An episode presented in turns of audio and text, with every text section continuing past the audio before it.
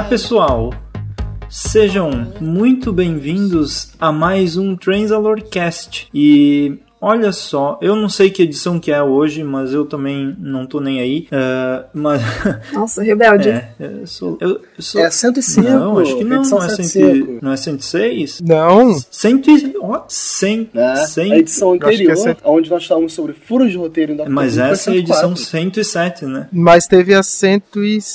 Teve a 106 que foi a do trailer. Essa é, É. a 107. Ah, é, teve o Essa trailer. é. Essa é aí. 7. Então, Isso, teve a 105 profissionalismo, do- como todos vocês das moças. ver, né? Só profissionais. É, a gente no tá- caso. Matemática. Ah, então, ah, a gente está aqui hoje para fazer a segunda, segunda via, segunda parte do podcast sobre furos de roteiro, porque, como a gente falou naquele podcast o 104, se vocês não sabem qual é, é só clicar ali no linkzinho do post. A gente teve esse podcast que fez um sucesso com o pessoal e a gente prometeu que ia fazer uma, uma nova versão. E hoje a gente vai fazer sobre mais um item daquela da pauta anterior, que é um item bem legal de comentar. E nós vamos eh, depois pular para os comentários, então vai ser tipo um podcast ao mesmo tempo debatendo os furos de roteiro e lendo os comentários de todo mundo que deixou ali nesse podcast, que teve muito comentário e muita coisa interessante que ainda dá para a gente pensar e discutir aqui nessa edição. E então eh, eu acho que é isso. E a Bruna está presente nesse podcast. Olá. Oi. Oi. Eu acabei de esfoliar e hidratar minha pele, então eu tô com pena de todo mundo que não pode encostar agora. Então a dica de hoje é esfoliem a pele. Olha. Sejam mais felizes. Oi, meninas.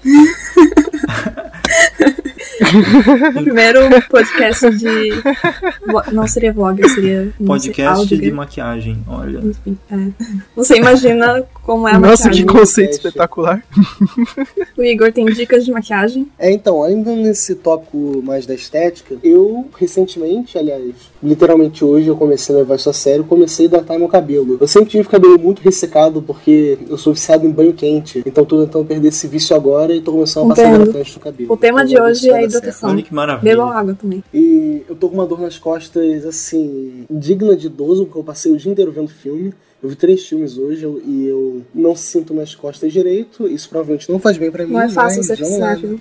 Não é fácil, meninas, não é fácil. E aí, Pedro, o que, que você tem a falar sobre hidratação? É, eu, eu tenho a dizer o seguinte: é, eu tenho alguns conselhos para as pessoas que estão ouvindo. Os conselhos que eu tenho são os seguintes: é, se você não gosta de algumas coisas em você mesmo, por exemplo, na sua aparência, você tem que primeiro ver o que você pode mudar e fazer de tudo para mudar, para ser feliz com você mesmo e aprender a aceitar as coisas que você não gosta em você, É, porque você vai se tornar uma pessoa mais feliz e com uma boa autoestima, porque o primeiro passo para ser amado é amar a si mesmo, é, e isso é muito bom. E o outro conselho que eu tenho é vejam o filme dos Power Rangers porque tá realmente muito divertido. Olha aí. Yay! Era isso. Ah, bonito, bonito. Ah, Power Rangers realmente mensagens bonito. bem variadas nesse início de podcast. Ah, então vamos agora pro. Pro, pro, pro negócio mesmo, que são os furos de roteiro, Doctor Who, regras, não há regras, que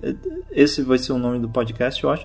É, então, vamos. Eu, eu já vou começar lendo o, o item que a gente quer iniciar aqui, porque talvez seja um item que possa levar um pouco mais tempo, ou o pessoal tenha mais ah, coisas a comentar sobre ele, eu vou ler aqui então, que é o item River Song é Time Lady ou não. Mas é na verdade a gente é um debate mais sobre senhores do tempo no geral, né? Ah, o, o que é considerado senhores do tempo, etc, etc. Então, ah, desde a Good Man Goes to War, o fandom Ruvian tem estado nesse dilema, já que a própria definição de Time Lord é muito, é muito pouco explorada na série. Alguns acreditam que Time Lord é a burguesia de Gallifrey e outros acreditam ser uma raça. A confusão se, gene- se generalizou quando a Madame Vastra disse que a River Song é humana e Time Lord. Ah, sinceramente, deveria existir uma enciclopédia Ruvian. Já agora, se o Doutor e a Romana têm um filho, um filho na Terra, ele é considerado Gallifreyan, além de terráqueo. O que diz a Constituição de Gallifrey sobre isso? Muito bem. É, então, primeira coisa, é, tem uma enciclopédia de Doctor Who, que é o TARDIS.wiki. Então tem muita coisa que dá pra tirar dúvida lá. Apesar de que a maioria é informação de universo expandido, e aí tem o dilema se considera canon ou não. Mas sobre os Senhores do Tempo, é, o significado de Senhor do Tempo, tecnicamente, é da elite de Gallifrey, mas todo mundo na série e os fãs também usam para falar da espécie em geral. Eu acho, não tenho certeza, eu não lembro direito dos episódios, mas eu acho que é isso. Então, os Senhores do Tempo, eles são preconceituosos com pessoas de outras espécies e eles é, discriminam dentro da, do próprio planeta e tal. Então, eu acho que a River Song seria, é, tipo, que nem como se fosse um da espécie dele, só que vivendo em outro planeta. É, o que já deve ter vários, né? Tipo, o Doctor também é. Então, eles não considerariam o Senhor do Tempo na sociedade, assim, mas é, depende do que a gente tá considerando Senhor do Tempo, assim. Eu acho que a maioria consideraria Senhor do Tempo por pela espécie, porque é como a palavra mais comumente usada, assim. Mas eu não sei. Hum, Pedro. É tipo quando a família real portuguesa fugiu é, pro Brasil, que rolou toda aquela parada lá, toda a treta com a França e com a Inglaterra, porque eles continuaram sendo a família real portuguesa, só que no Brasil. Hum. Ah, ah! Olha só que coisa. Não, não nada sim, ver, né? é. eu só falei bosta. Não, mas eu acho que é tipo isso. Eu tenho. Só na... que, tipo, ninguém vai lembrar da história, assim. Eu tenho na minha, na minha concepção de Senhor do Tempo aquela coisa bem. Uh, que eu vejo bastante comentário e eu acho que é mais ou menos isso, principalmente depois do Hellbent e acompanhando algumas coisas. Na minha cabeça, Senhor do Tempo é, é tipo o pessoal que, que nasceu em Gallifrey, que só que estudou na academia e depois e, e olhou lá no vórtice, sabe? Então seria mais como um, um, título final. Ah, tu é um senhor do tempo. Então é que daí tem toda aquele aquela treta lá do mestre com o doutor que eles olham no no, no ah eu não sei o nome em português é um negócio lá schism não sei o que lá e aí eles olham lá naquele negócio e eles uh, vem todo o tempo e espaço e tal, e daí eles recebem um negócio lá. Aí depois eles estudam na academia e, e eles têm todo o conhecimento para ser senhor do tempo. Talvez uh, a River Song ela não é uh, Time Lady em si, eu acho, mas eles se referem a ela como Time Lady porque eu acho que é mais fácil na série eles uh, falar simplesmente. Sim.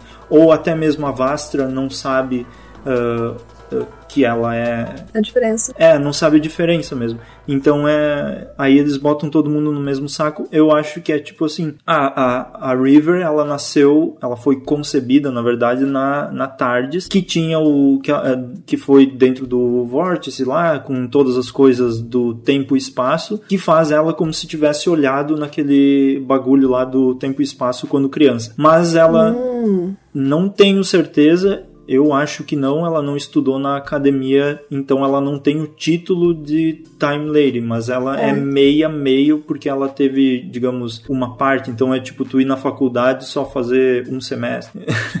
Daí tu diz, ah, essa... Então ela é tipo o Doctor, né? Que é mestiço, né? Hein, hein, hein? Ela é tipo o é, Doctor, doutor, que é mestiço, humano né? e like a hybrid. uh...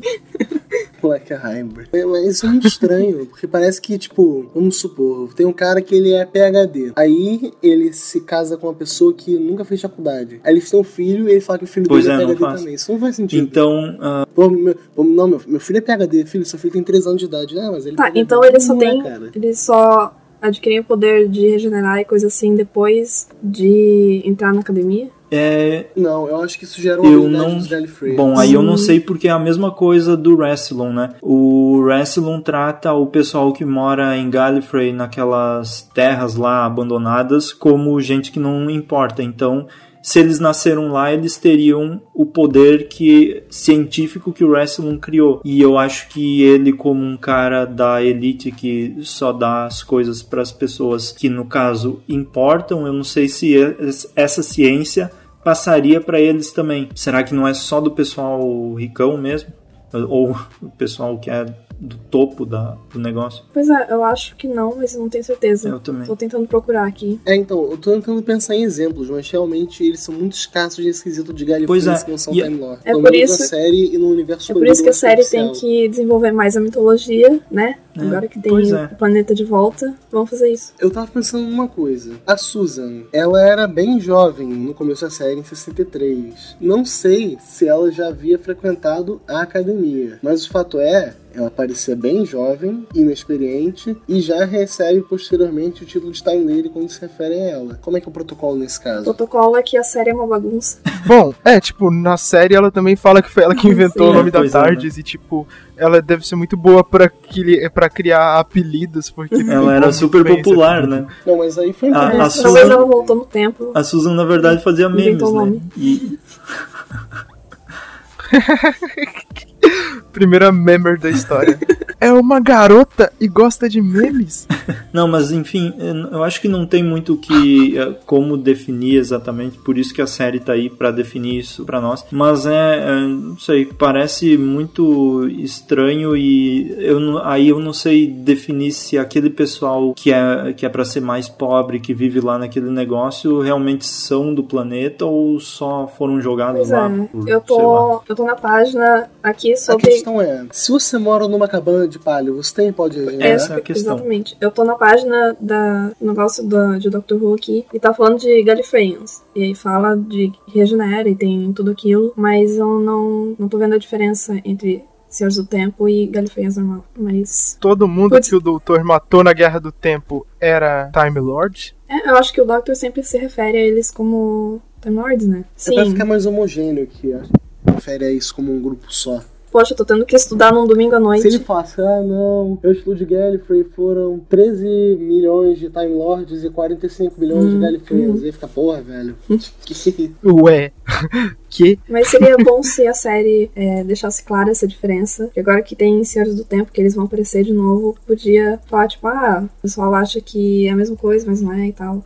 E aí explorar isso um pouco, explorar essa, essa questão social de Gallifrey também. Isso é maneiro, mas parece que eles não querem explorar Gallifrey direito. Gallifrey voltou no final da nona temporada, eles cagaram, a história focou mais na Clara do que em qualquer coisa, e aparentemente não vai ter nada de Gallifrey na décima. Ó, já teve É, até aparecer com símbolos mesmo. lá. Putz, mas isso daí. Mas Mas eu acho que isso daí é, é- é- Isso daí é uma cagada um pouco mais ampla do que simplesmente. é, não vamos falar de Gallifrey. Eu acho que era tipo aquela história lá deles terem errado no timing com a Clara, que era pra ter saído uma temporada antes.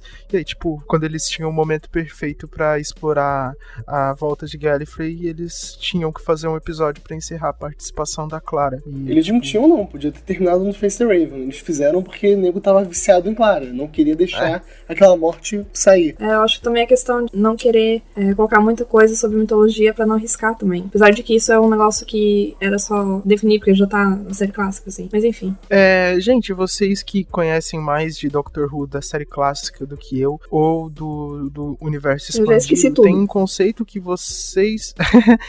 é um conceito que foi mencionado por um de vocês, se eu não me engano, o Igor, num dos primeiros podcasts que eu participei. Eu gostaria que vocês esclarecessem pra mim e possivelmente pra quem estiver ouvindo, ou pelo menos falem mais ou menos a respeito o que é Looms e o que, que isso pode ter a ver com a origem dos Time Lords. Então, o Looms é um conceito meio abstrato, na verdade. Cada vez que aparece em um livro ou em um áudio, eles reinventam esse conceito de um jeito to- totalmente diferente. Mas tem um padrão que é onde a gente deve trabalhar quando a gente fala desse assunto. Segundo consta nos meios de mídia que utilizam desse artifício, o- os Looms são a forma utilizada para reprodução dos Time Lords barra Time Ladies. E são meio que máquinas criadas por Rassilon, pois quando ele chegou em Gallifrey, ele quis parar totalmente a reprodução biológica da raça Gallifreyan barra Time Lord, os Time Lords só nasceriam a partir dos Looms. É, então isso, isso me remeteu a duas coisas. Isso me lembra bastante ah, o conceito da- das, das discussões políticas que aconteceram no filme do Superman, no Man of Steel, que era mais ou menos isso que estava rolando no, é, em Krypton. É, e isso, isso me lembrou também do episódio da filha do doutor, que era a esposa do doutor e filha do. Enfim, a.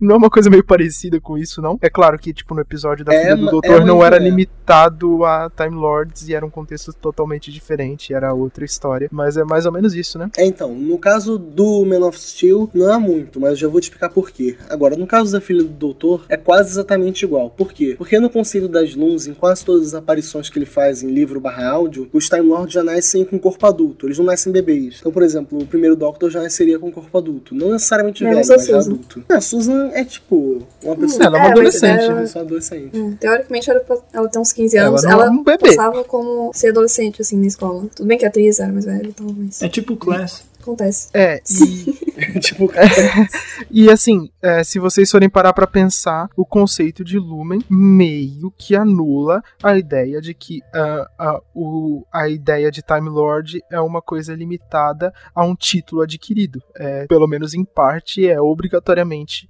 uma característica biológica deles, né? É, então, o problema do conceito de Lumen é que, como eu já falei, ele é muito abstrato. Então, se a gente começar a discutir Lumen, a gente vai ficar É. a noite inteira aqui falando só disso. Porque esses conceitos de universo expandido, livre Big Finish, eles rendem um podcast inteiro só pra isso. Ah, então a gente vai ah, agora ler que tinha, tinha aqui na pauta da Julia ah, e, e tem mais alguns itens que ela escreveu mais de zoeira, assim, não é muito bem um, um- são furos de roteiro e a gente quer ler mesmo assim porque é engraçadinho. Então eu chamo alguém, alguém tá afim de ler o item 7 aí? Item 7, House of Tardis, por Julia Resta. Na primeira temporada, em World War III, o nono doutor diz a Rose que a futura primeira-ministra, Harriet Jones, terá três mandatos, contudo, tudo vai abaixo quando sua encarnação futura conspira para derrubá-la ainda no seu primeiro mandato em The Christmas Invasion. Na primeira, na presidência brasileira não havia um caso de broderagem que virou em traição, sei lá, com uma tal de Dilma e Michel. Quer dizer que Ah, não entrando Michel, nessa Senhor do discussão, é, é, é, bom, é, é o Master. não entrando nessa discussão política, porque isso geraria uma polêmica que não tem exatamente a ver com, eh, com isso. É, comentários aqui curiosos é, que me fazem. Que, me, que eu comecei a pensar por causa desse item. Primeiro, sempre bom lembrar que, pelo menos no, no meu caso, é, World War III.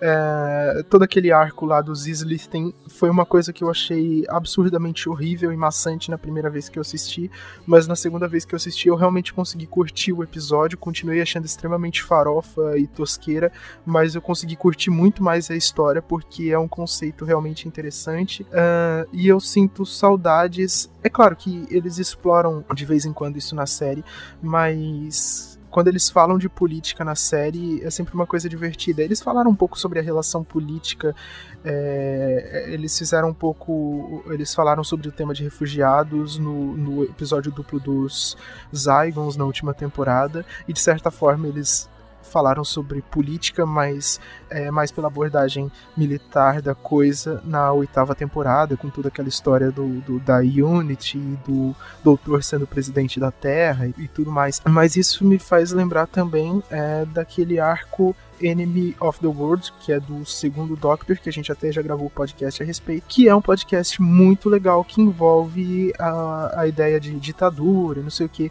e é um arco muito bacana porque é um episódio que consegue ser muito bom ah, sem precisar envolver vilões alienígenas ou monstros esquisitos, e é realmente muito bacana, sempre bom lembrar que é um ótimo arco. Era isso que eu tinha a dizer sobre esse item 7. Inclusive, eu comecei a ver e esqueci de terminar. Mas é muito bom mesmo. Eu lembro quando saiu esse, esses episódios, que eles foram recuperados, né? Restaurados depois. Eles estavam sumidos. Eu acho que foi de 2012 pra 2013 que recuperaram, ou de 2013 pra 2014. Eu lembro porque eu vi no dia 31 de dezembro. Lembro de que ano agora. Mas. Vamos ler o item 8. Item 8. Este não é um furo, mas é hilariante. Lembram quando o 11, no seu último episódio, veio pela última vez a Amy quando vai regenerar? E ele fica todo emocionado, lembrando que ela foi a primeira pessoa que ele viu quando tinha acabado de regenerar do 10 para o 11. Agora imaginem o 8 vendo o gordinho necrotério. Eu sempre imagino isso.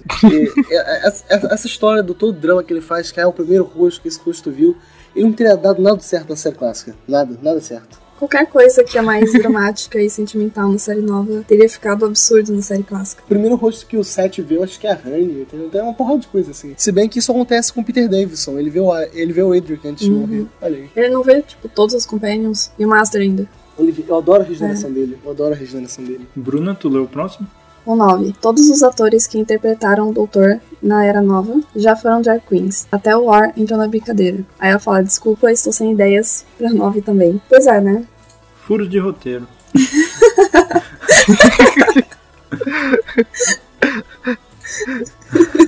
Gente, que Esse, loucura. esse é o mais grave, com certeza. Fora o Malfred. Bom, último item. Dr. RuPaul. Ah, último item. Davros esquece bomba em churrasco. No final da quarta temporada, em Stolen, Stolen Earth uh, Jour- Journey's End, Davros diz que a Reality Bomb destruirá toda a existência e a sua devastação atravessará outros mundos paralelos. Então, por que o universo não foi destruído, já que em Turn Left a decisão da dona fez com que o doutor morresse e assim o Davros não seria impedido de usar a bomba? Não sei. Ah, eu sei. Nossa, Quer dizer, eu não sei, não é que eu sei, mas assim, é, Não, agora, agora você sabe. você descreveu É, certo. é o seguinte, a partir do momento que ah, a dona muda a decisão que ela toma ali naquele episódio, todo o resto dos acontecimentos pode ser alterado é, e não se limitaria apenas à relação entre a dona e o doutor. O Davros poderia simplesmente não ter motivação suficiente, poderia nunca nem ter pensado em usar essa bomba, ele poderia estar fazendo outra coisa da vida dele, porque, tipo, quem se importa poderia ser, tipo, qualquer coisa, ele poderia estar pescando naquele momento, tipo, quem se importa? Ele é, é basicamente isso. A alteração da linha temporal ali em Turn Left simplesmente ah, poderia não ter é, as consequências limitadas à, à, à, à relação entre a dona e o Doctor. Não é porque, tipo, o, a viagem no tempo em Doctor Who, na maioria das vezes, é, causa consequências limitadas aos acontecimentos que a gente tá ciente, que nesse caso necessariamente deveria ser dessa forma. Então, é, não é exatamente um furo de roteiro o Davros não ter usado a bomba. Ele poderia estar em outra, outro estado de espírito. Ele poderia estar meditando, poderia ter ido pescar, poderia estar assistindo um filme. Ele poderia simplesmente pensar: Ué, lembra aquele cara, o doutor? É, pode crer, né? É, deixa quieto, não tá aí. É isso. Beleza, então agora nós vamos para uma sessão de leitura de comentários e tentar explorar um pouco o que o pessoal fala. Tem uns comentários. Cê é louco, 31 comentários? vamos ler todos, né? A gente tem que 31. começar a parar de ficar pedindo comentário, porque assim não dá. Ah, nós, Mentira, comentem a mais. Vai ler Tá só, tipo, os comentários e não as respostas do comentários, né? Se vocês quiserem ler as respostas, vocês vão no site e olham as respostas. Nós vamos ler os, os, os top. Nossa, Sim, porque senão, sim, porque senão é mais fácil contratar um, um cara que fica lendo o texto no site aqui todo. Então, A gente, a gente joga no Google Tradutor. Bo- Botar, aque- botar aqueles bots que. que... pois é, a leitura de comentários, não a leitura da discussão inteira também. Ah, mas vamos lá. Ah, então, tem uns comentários aqui que são enormes. Então, eu não sei se a gente vai ler tudo ou se nós vamos deixar, talvez, para uma parte 3 do podcast para ter esses comentários maiores assim também falados. Mas enfim, vamos ver se vai Eu dar. acho que era bom resumir É, mesmo. vamos ver se vai dar tempo aqui. Vamos começar pelo primeiro, que é o Jonathan Chris, que se tornou Patreon. Olha, se tornou patrão também do site e, e tá conosco nessa aventura. Deixa, A gente tem que elogiar o comentário isso, dele, então. é um comentário muito bom, já consigo perceber. E então eu vou eu vou começar lendo já. Ah, então vai lá. Escutei hoje o cast e achei maravilhoso. Para mim, Doctor Who é a série que mais tenta fechar essas lacunas abertas por tantas mãos envolvidas nesse trabalho. Conheci o cast há pouco tempo e estou tentando escutar os episódios antigos sempre que possível. Obrigado. Estou, ten- estou apresentando Doctor Who para minha noiva e por ela ser de uma cultura diferente, estou fazendo em doses homeopáticas. Decidi mostrar para ela não todas as temporadas em sequência, já que são muitos anos, mas fiz um projeto chamado onde vou mostrar em ordem cronológica, digo, a nossa, todas as aparições da River. Por isso, ah, deixa eu explicar esse barulho que eu fiz aqui, que ele escreveu em, em russo o negócio, ele mora na Rússia, se eu não me engano, por isso que eu fiz esse barulho. Achei que tinha travado a gravação. Eu não tô, eu não tô ficando louco aqui. Tá. Por isso fiz uma pesquisa para encontrar a lista com esses episódios e me deparei com os minisódios onde ela aparece também. Eu já tinha assistido a vários minisódios no passado, mas não todos. Dentre esses, achei, achei um chamado PS que dá um destino ao pai do Rory. Ele não foi filmado, mas está disponível no site oficial da BBC no YouTube. Ele foi escrito pelo novo showrunner da série. É aquele videozinho que é tipo uns storyboards, assim, ou uma animaçãozinha bem só nos desenhos do, do pai do Rory. Eu achei bem legal. Uh, nos comentários é possível ver que se esse fosse o final do episódio dos Ponds, ele ficaria infinita, infinitamente melhor. De todas as despedidas dos Companions, essa é a que até hoje eu não me conformo. Não sei se está presente na lista, mas outro furo quanto às contagens de regenerações foi quando o décimo se regenera no décimo novamente, depois de ser atingido por um Dalek em Journey's End. Mesmo ele mantendo a aparência, deveria ter contado no número de regenerações restantes. Contando que o doutor morreu na queda da nave e regenerou no War Doctor, nona regeneração. Depois do nono doutor, décima regeneração, aí veio o décimo, décima primeira e o décimo de novo em Journey's End, décima segunda. Pelo princípio da série clássica, o décimo doutor deveria regenerar numa caveirinha decrépita e não numa, no Matt Smith. Eles incluem regenerações no meio do caminho e não se atentaram para a regra que eles mesmos criaram anteriormente. Bom, estou no aguardo da parte 2 sobre esse tema. Até mais. Vocês têm. Não sei se eles eh, contariam tipo um, o mesmo cara com uma regeneração ou, ou isso conta como uma face também dele. Ah, claro, porque tipo a mão seria do mesmo DNA, talvez. Aí não conta como mais um na regeneração do décimo. É, então, quando o Moffat ficou nessa pressa de matar o Doctor para gastar todas as regenerações dele, ele é. inventou o War Doctor, que aí já contou mais uma, e inventou o Tenant 2. Ele decidiu que eu contava ah, é. de fato. Sim, é. Falou, não, isso aqui conta, ponto. E aí a, o Mass Smith já era décima segunda. Sim. E aí ele fechava. Delimitava de vez. Não, ele era décima terceira. Décima é, terceira, décima terceira. Ah, essas contas enfim. Ah, ah, não pensa é, Enfim, é tudo isso aí que o Moffat inventou nos, nos episódios. A regeneração do, do oitavo pro War Doctor não conta no ciclo de regenerações, porque ela foi feita com a poção que as Sisters of Karn dão pro oitavo Doctor. Isso, lembrei! É, era isso mesmo. eu sabia que tinha alguma coisa. Pera, não conta? Ah, eu tô tão aliviado agora. mas não conta mesmo? Não, Quer conta, dizer, conta, mas não... Conta, mas não conta no ciclo de regenerações. Ah, sim. Tipo, não gastou uma regeneração hum, ali. Sim, agora sim. eu tô confusa, mas beleza. Eu sabia que tinha... Mas pera, pera, pera, pera, pera. No caso da regeneração do oitavo pro War Doctor, é que aquilo não foi aprofundado, pelo menos não que eu me lembre. É, ele, as, eles não forneceram pro Doctor energia de regeneração, eles só direcionaram, não foi? Quer dizer, foi assim que eu interpretei. É, então. É que eles não explicaram direito. Na verdade, o que aconteceu com o Doctor? O oitavo Doctor, ele ia morrer. Que tem toda aquela história de que se o Time Lord não tiver tempo para se regenerar em condições estáveis, ele morre mesmo, sem poder regenerar. Era isso que tinha acontecido com ele. Aí elas pegaram o corpo do, do oitavo Doctor e reviveram ele por tempo limitado. E deram para ele a opção de se regenerar através da poção. Foi isso que aconteceu naquele minisódio. Sim. Já pensou, deve ter um universo paralelo é, em que esse mini episódio de Doctor Who é ele realmente tricotando. Quem entendeu, entendeu. Quem entendeu, me adiciona. Aposto que a Big Finish já fez. Certamente. Com certeza. Tá, vamos pro próximo. Então. É, eu acho que isso tem bastante a ver com o próximo comentário do Francisco Cavalcante, porque essa coisa de que a mitologia da série e as coisas não fazem sentido, porque tudo é feito quando é conveniente para a história. Então ele fala assim: lembrei de um detalhe do filme do Oitavo Doutor, que me tomou algumas horas de pensamento. Quem nunca? O, nesse filme é dito que o Senhor do Tempo tem 13 vidas, mas na série diz que são 12. Depois de muito pensar, concluí que ele estava se referindo ao número de corpos e não ao de regenerações. Na era do Russell, tem um, tem um tão grande, que é um furo de roteiro tão grande, que que é ignorado. Ele mudou o final da Guerra do Tempo ao longo das temporadas. Na primeira, o Doutor disse que ele havia queimado barra destruído Gallifrey, mas em algum lugar entre a terceira temporada dos especiais de 2009, o décimo Doutor disse que tinha selado os eventos da guerra em uma trava temporal. Mas, ao mover, o Moffat tampou esse furo no especial de 50 anos. Isso é um negócio que eu sempre penso, porque é, no começo eu ficava, meu, o que será que aconteceu direito com Gallifrey? E aí eles vão mudando o jeito que eles falam disso. Na resposta desse comentário tem uma conversa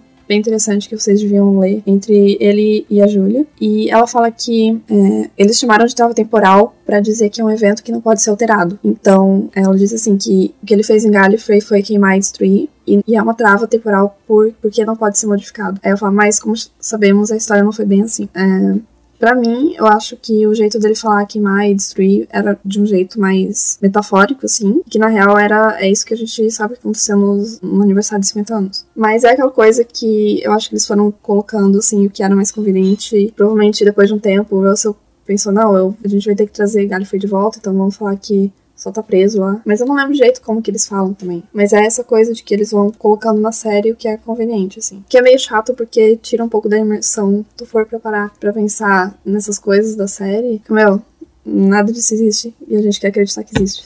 Gabriele Gomes um mês atrás. Os furos de roteiro existem desde o primeiro episódio da série atual, mas já era do Moffat eles são bem mais gritantes. O fato de que várias coisas das temporadas anteriores acabarem sendo anuladas a partir da quinta é o mais irritante. Uma delas que mais chamou atenção foi no penúltimo episódio da oitava temporada, quando os Cybermen aparecem em Londres e o pessoal na rua corre para tirar selfies com eles, sendo que os Daleks já mataram centenas de pessoas por Olha aí. antes. Quem nunca, né? Eu li os comentários, daí eu vi que alguém uh, falou sobre isso isso, daí eu me lembrei. Eu também tinha achado estranho, ah, nossa, o pessoal vai tirar foto lá com o Cyberman, eles não estão assustados nem nada. Aí uh, eu vi um comentário que era o pessoal da Unity que estavam fingindo ser pessoas que estavam uh, tirando fotos com o Cyberman. Até quando a Kate Stewart chega, aí todo mundo se prepara e e aponta as armas e tal. Então era próprias pessoas da Unity fingindo que estavam tirando fotos com o Cyberman. Então fica menos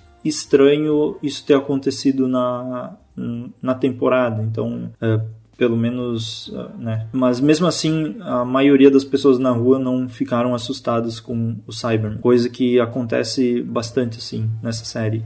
Ninguém mais se assusta com o Cyberman.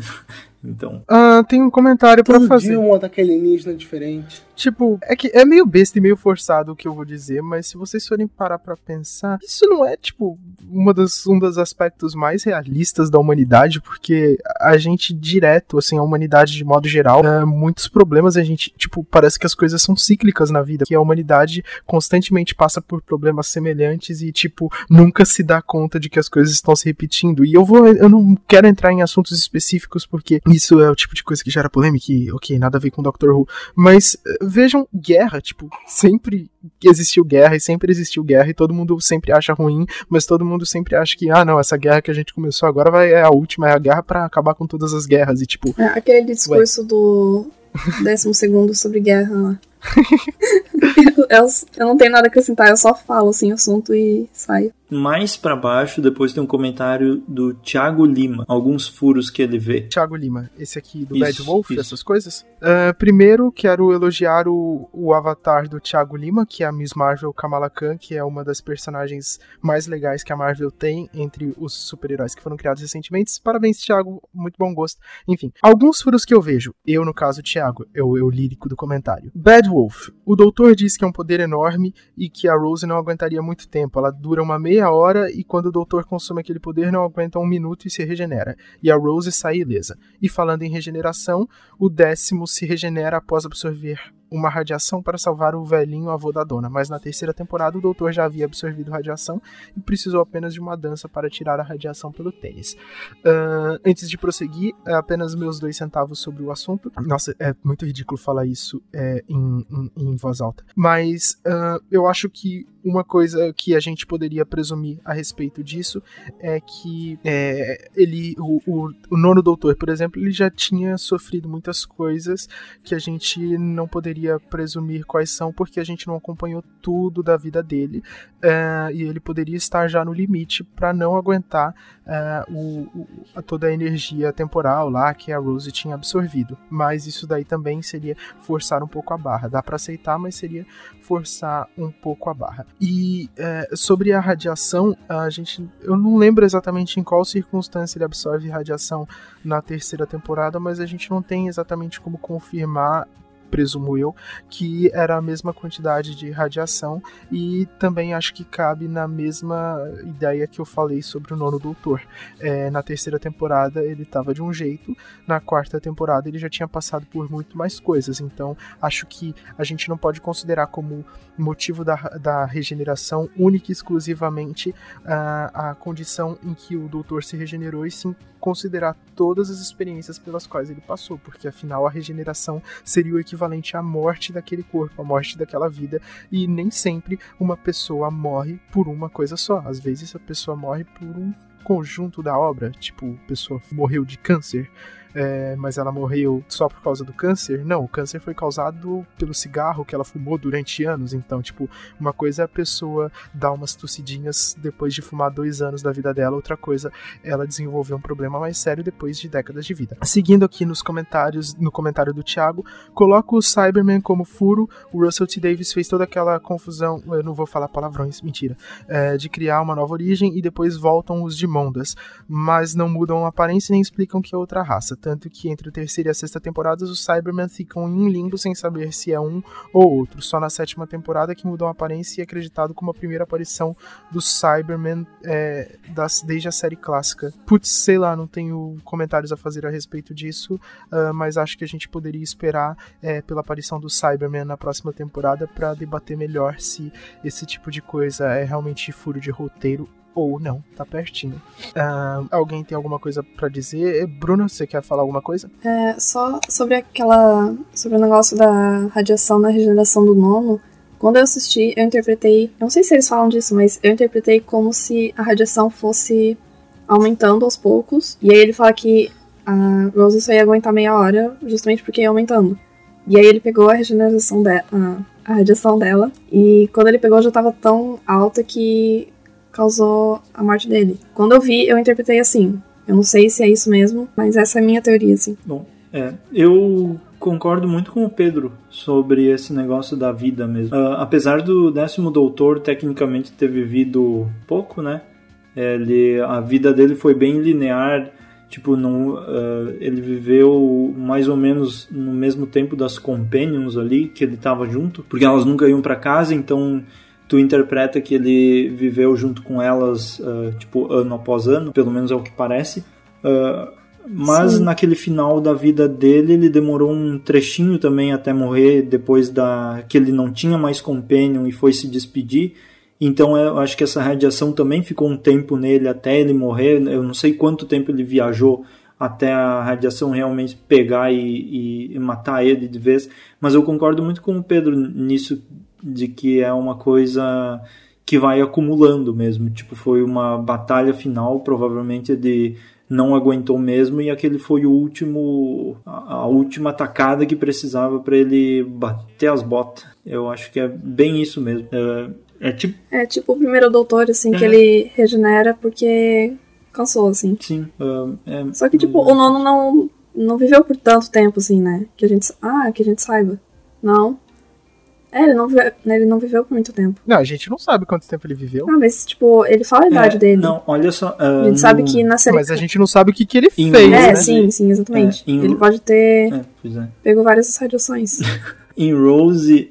Depois, depois que ele, ele, ele chega em Rose, ele ainda não sabe como é o rosto dele, né?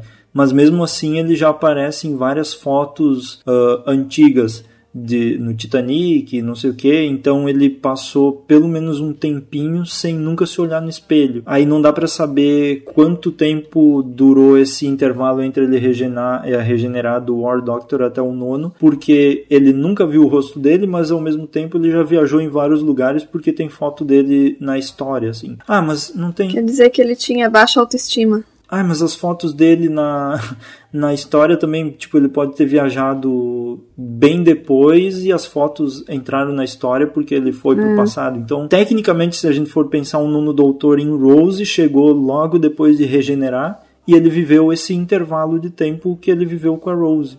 Eu acho que é isso, tipo, o quê? Um ano? Dois anos? Sei lá, um ano. For ver, é bem pouco para um doutor de ver. Coitado.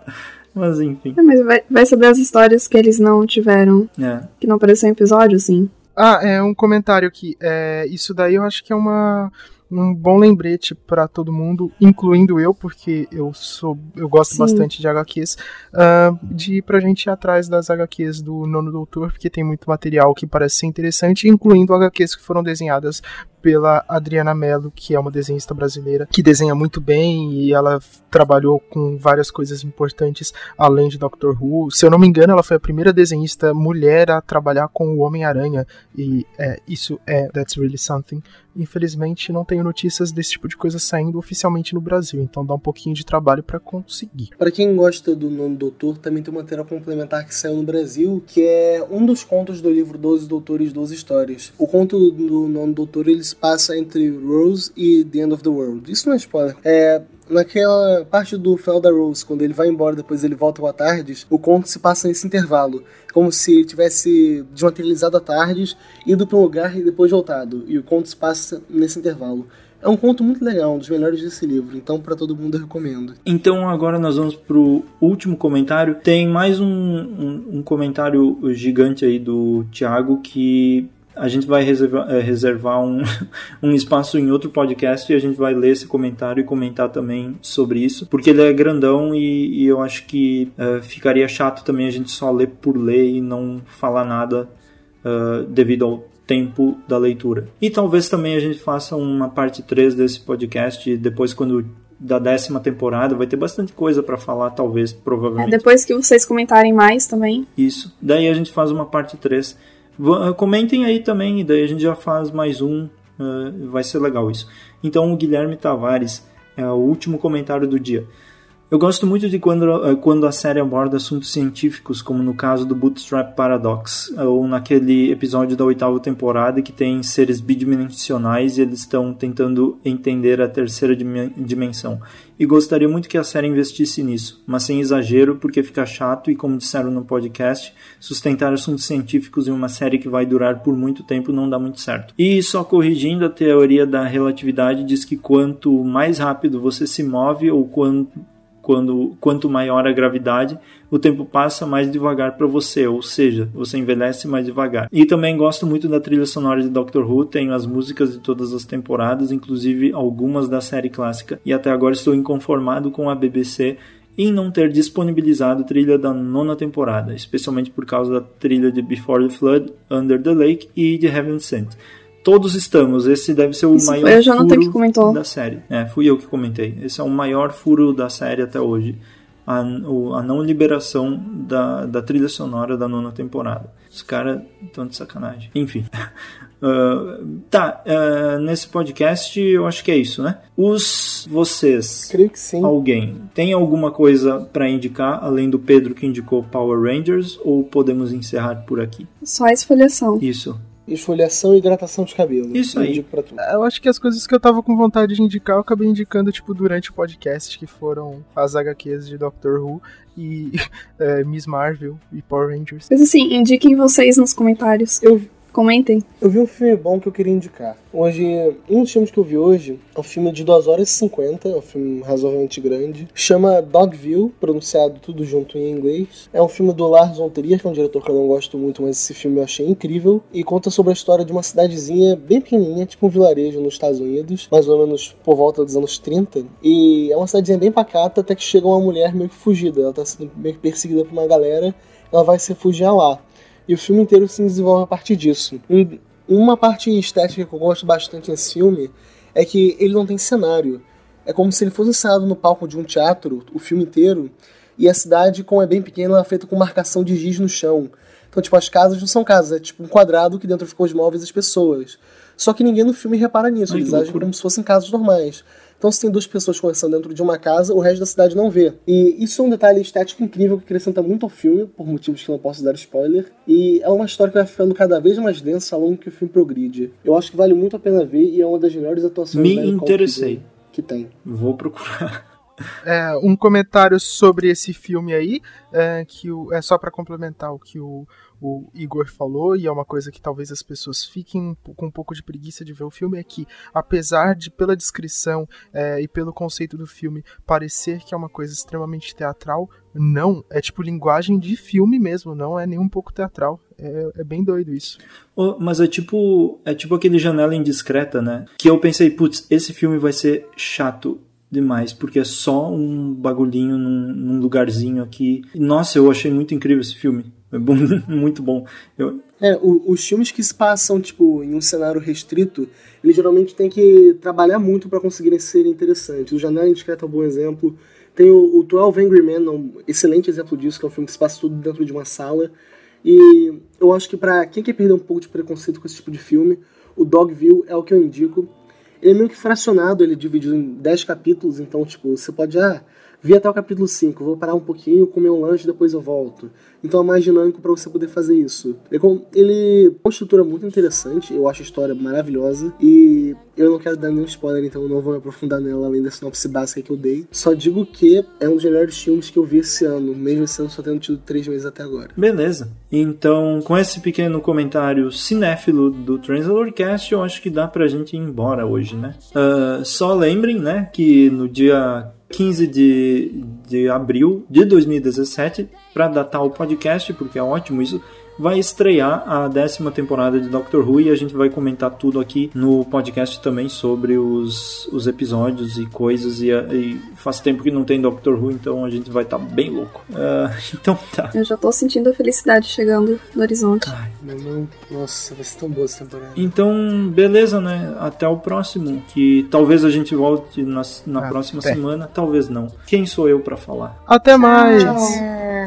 Bebam água. Isso aí. É, se hidratem, farofa. amem a si próprios. Como farofa, por favor, como farofa. Vamos sustentar a cena local da produção de farofa. Troquem carne podre por farofa na sua dieta. Farofa fraca. Porque, tipo, uma coisa não tem nada a ver com a outra. Você pode substituir a é carne por bom. farofa. Beleza. Tchau, tchau. Então tá. Ó, acordo. Um grande acordo nacional. Uma farofa com tudo.